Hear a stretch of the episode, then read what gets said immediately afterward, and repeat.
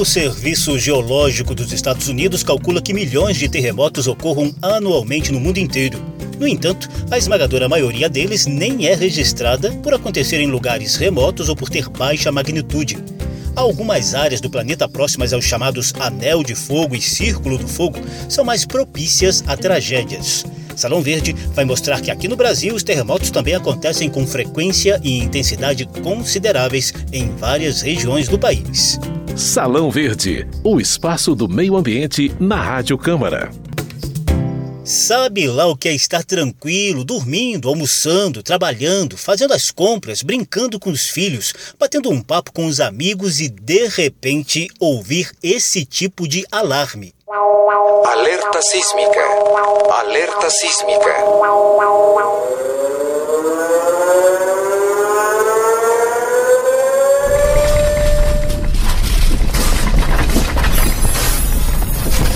Aí estão alguns dos alertas de terremoto ao longo do mundo. Esses eventos já provocaram grandes tragédias no planeta. A ciência avançou bastante no estudo desses fenômenos, mas ainda é incapaz de prever quando e com que intensidade eles vão acontecer. Nos países litorâneos, os terremotos costumam vir acompanhados de tsunamis. O Brasil pode se considerar privilegiado por não assistir tragédias desse tipo, mas os tremores de terra também acontecem aos montes por aqui. Eu sou José Carlos Oliveira e preparei dois programas sobre terremotos. Um deles vai mostrar os maiores tremores do mundo e a expectativa pelo devastador Big One, que pode ocorrer a qualquer momento na Califórnia. Mas no programa de hoje, a gente vai contar com cientistas das universidades de Brasília e de São Paulo para explicar como acontecem os terremotos e mostrar o histórico desses eventos aqui no Brasil. Salão Verde tem um quadro com nome perfeito para a gente falar de litosfera, placas tectônicas e das causas dos tremores de terra. Geológicas. Novidades e curiosidades sobre a dinâmica do planeta e da natureza. Geológicas. Como o tema é terremoto, é importante lembrar que o interior da Terra abriga o calor aprisionado durante a origem do planeta. Bem lá no fundo está o hiperaquecido núcleo de ferro sólido e líquido de 3.000 a 6.000 quilômetros de profundidade. Logo depois vem o manto, de 400 a quase 3 mil quilômetros de profundidade. Acima do manto tem a chamada astenosfera, uma camada relativamente mais fina que se deforma para acomodar os movimentos horizontais e verticais das placas tectônicas. E por fim, temos a litosfera, ou seja, a camada rochosa do planeta e que tem em média 100 quilômetros de profundidade. De forma bem didática, o professor do Observatório Sismológico da Universidade de Brasília, Lucas Vieira Barros, vai nos ajudar a entender como surgem os terremotos. Um terremoto resulta da ruptura momentânea de uma parte da superfície da Terra. A Terra literalmente se quebra, se rompe. Primeiro ela se quebra porque ela é rígida, ela é dura. E a segunda coisa que causa o terremoto são as forças, são os esforços que são aplicados no interior da Terra, na crosta terrestre, e aí essas forças que são crescentes ao longo dos anos podem eventualmente romper a crosta terrestre. Outra dúvida muito comum: por que o terremoto acontece com frequência e intensidade diferentes na crosta terrestre? Acontece aqui e não acontece ali porque a parte externa da Terra, né, que é a litosfera, né, que é uma casca ela não tem a mesma rigidez em todos os pontos. Em cima da litosfera, existem algumas partes em que a Terra é quebrada, é cortada, é falhada. Então, onde existe uma falha, a Terra é frágil. Então, em uma zona de fraqueza, os esforços foram crescendo, crescendo. Então, aonde que eles vão produzir terremoto? Onde a Terra é mais frágil, na zona de fraqueza. E agora, de onde vêm essas forças? Essas forças vêm do interior da Terra. Porque as placas tectônicas não estão paradas, estão se movimentando, que são gigantes gigantescas essas forças, em função da diferença de temperatura que existe dentro da Terra. Entender direitinho o que são as placas tectônicas, é preciso saber que a litosfera, ou seja, essa camada rochosa da Terra, não é totalmente rígida. Na parte inferior da litosfera existem 13 grandes placas e outras menores que vão surfando lentamente sobre a astenosfera. O Brasil, por exemplo, está em cima da placa sul-americana, que se limita com a placa africana, mais ou menos no meio do Oceano Atlântico, a placa de Nazca embaixo de parte do Oceano Pacífico e as placas caribenha, norte-americana e antártica.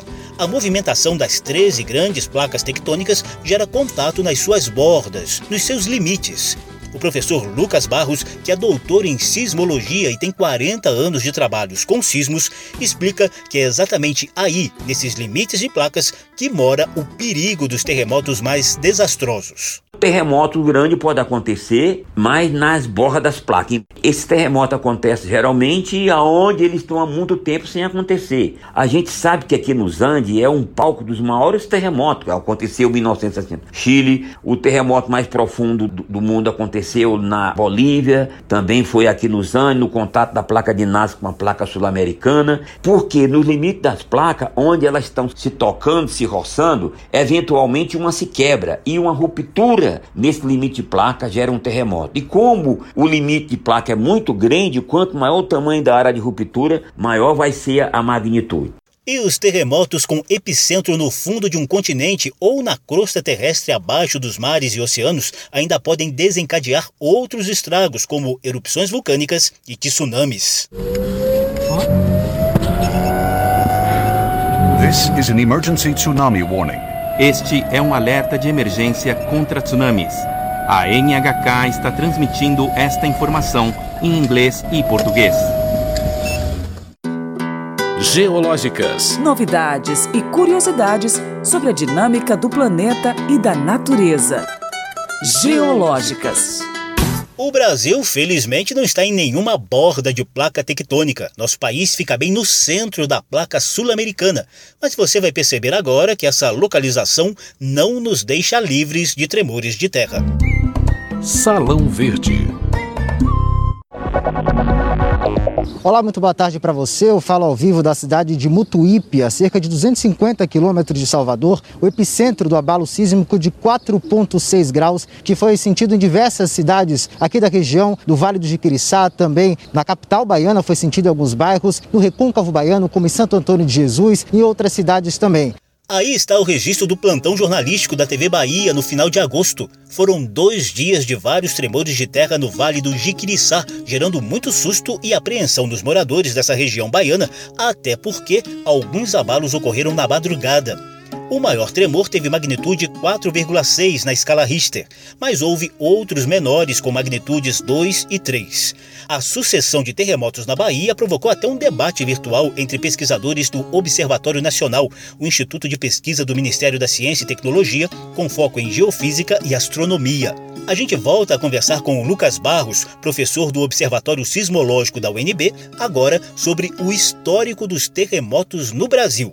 O maior terremoto do Brasil aconteceu em 55, teve uma magnitude de 6,2 e é importante notar que também a Nicarágua foi afetada, a Manágua, a capital, ela foi afetada por um terremoto né, de magnitude 6,2. Ele terremoto arrasou a cidade de Manágua, morreram 10 mil pessoas. Então, no Brasil, 6,255 no norte do Mato Grosso. É importante dizer que no norte do Mato Grosso existe uma sismicidade recorrente desde 1955, 59, a partir da instalação das estações da Eletronorte na Amazônia, no final da década de 1970, 1980, a gente começou a verificar que terremotos acontecem lá na, na região amazônica, e particularmente na região de Porto dos Gaúchos. Em 1998, um terremoto de magnitude 5,2 atingiu o norte nortão de Mato Grosso, que assustou muita gente. E aí a, o Observatório Sismológico da Universidade de Brasília esteve na época lá, montou uma rede sismográfica local para estudar os tais abalos secundários e foram registrados mais de 3 mil sismos entre 98 e o ano 2000, né? Quando foi em 2005, um novo terremoto de magnitude 5 aconteceu no mesmo lugar.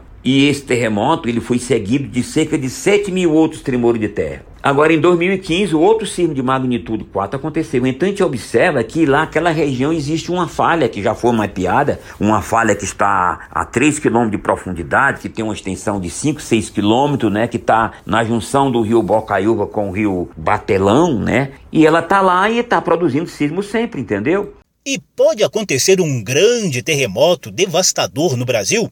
A palavra segue com Lucas Vieira Barros, doutor em sismologia.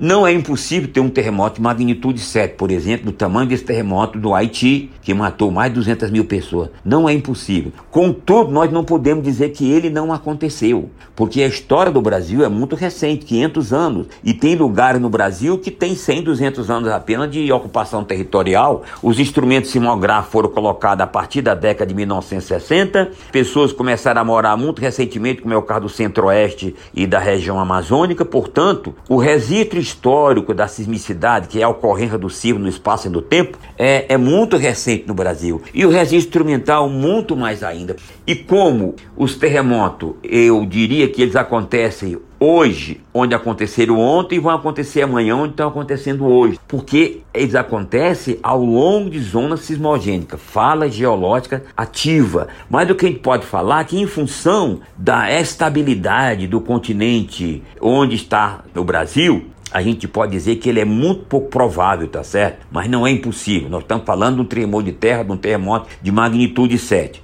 Até hoje, houve uma morte oficial no Brasil provocada por terremoto. Foi em 2007, na zona rural de Itacarambi, norte de Minas Gerais. No dia 9 de dezembro daquele ano, um tremor de 4,9 na escala Richter atingiu a região, destruiu 75 casas no distrito de Caraíbas, deixou 380 pessoas desalojadas, seis feridos e tirou a vida da menina Gesiane Oliveira da Silva, de apenas 5 anos de idade.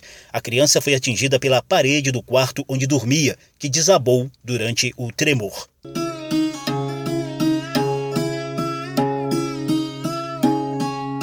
O Nordeste lidera a lista de estados brasileiros com registros de terremotos leves. Nessa lista estão Bahia, Ceará, Rio Grande do Norte, Pernambuco e Alagoas. No norte, já houve tremores no Amazonas, Acre e Tocantins. No centro-oeste, Mato Grosso é o recordista. No Sudeste, essa posição cabe a Minas Gerais, sobretudo na região de Montes Claros, no norte do estado. Os três estados do Sul também têm registros de tremores de terra. Muitas vezes, o epicentro está em alto mar ou em outros países. Em 2018, por exemplo, um terremoto de 6,8 começou na Bolívia e foi sentido em Brasília, Minas Gerais, Paraná, Rio Grande do Sul, São Paulo e Santa Catarina. Em algumas cidades brasileiras, prédios foram evacuados por questão de segurança. O Rio de Janeiro e outros estados litorâneos também sentiram os efeitos de um terremoto de magnitude 5,2 com epicentro abaixo do Oceano Atlântico em 2008. Salão Verde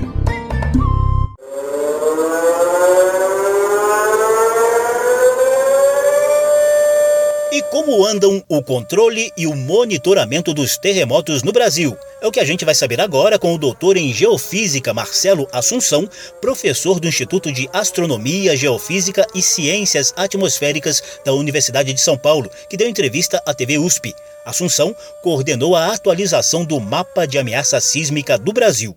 Na norma sísmica brasileira anterior, a única área sísmica seria a região Nordeste, os estados do Rio Grande do Norte e Ceará. No entanto, a gente conseguiu mostrar que existem várias outras regiões onde a atividade sísmica também é importante, regiões que não constavam da norma sísmica brasileira. Por exemplo, a região do Pantanal, a região central de Goiás, a região sul de Minas Gerais, uma parte da Amazônia.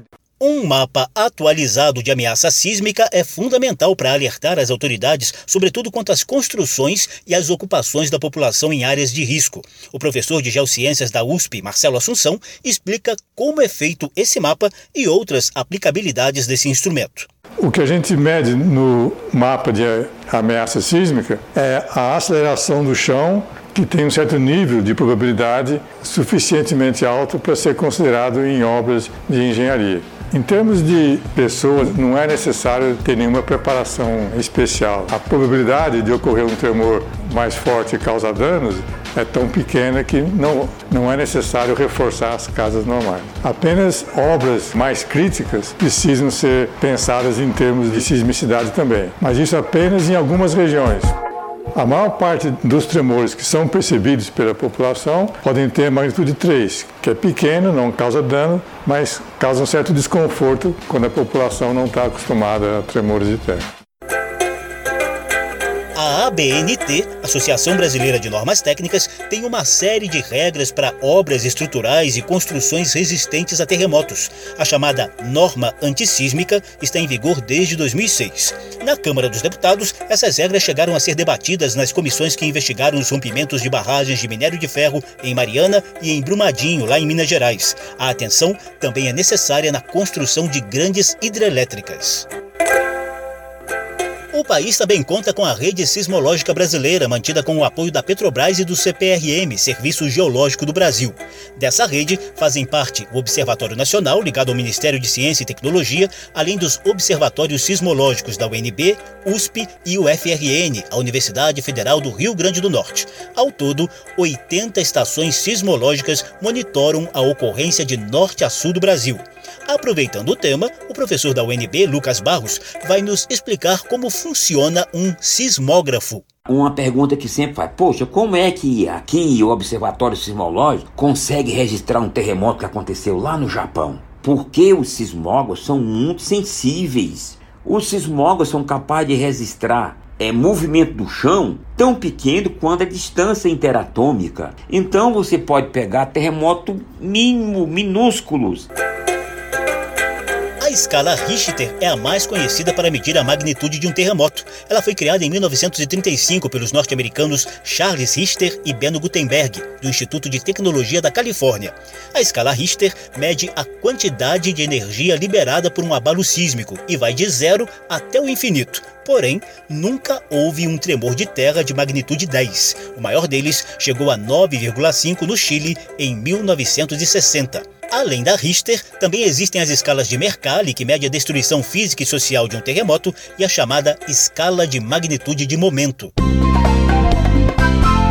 A gente entra na reta final do programa bebendo um pouco mais do conhecimento e do entusiasmo do professor Lucas Vieira Barros, do Observatório Sismológico da Universidade de Brasília. Dica da semana. Doutor em sismologia e com 40 anos dedicados ao tema, Lucas Barros tem um convite, sobretudo aos jovens estudantes, para mergulharem no estudo das entranhas do planeta Terra e de todas as dinâmicas que ocorrem nesses quase 7 mil quilômetros de profundidade entre a litosfera e o núcleo da Terra. A sismologia cresceu muito e é bom que se diga que essa rede sismográfica brasileira, os dados são abertos. Qualquer universidade pode pegar esses dados e criar um centro de pesquisa sismológica. O que nós precisamos agora é formar gente, encontrar gente interessada em estudar a ciência dos terremotos. Então eu convidaria os estudantes a se envolver mais nessa ciência fascinante que é a ciência dos terremotos.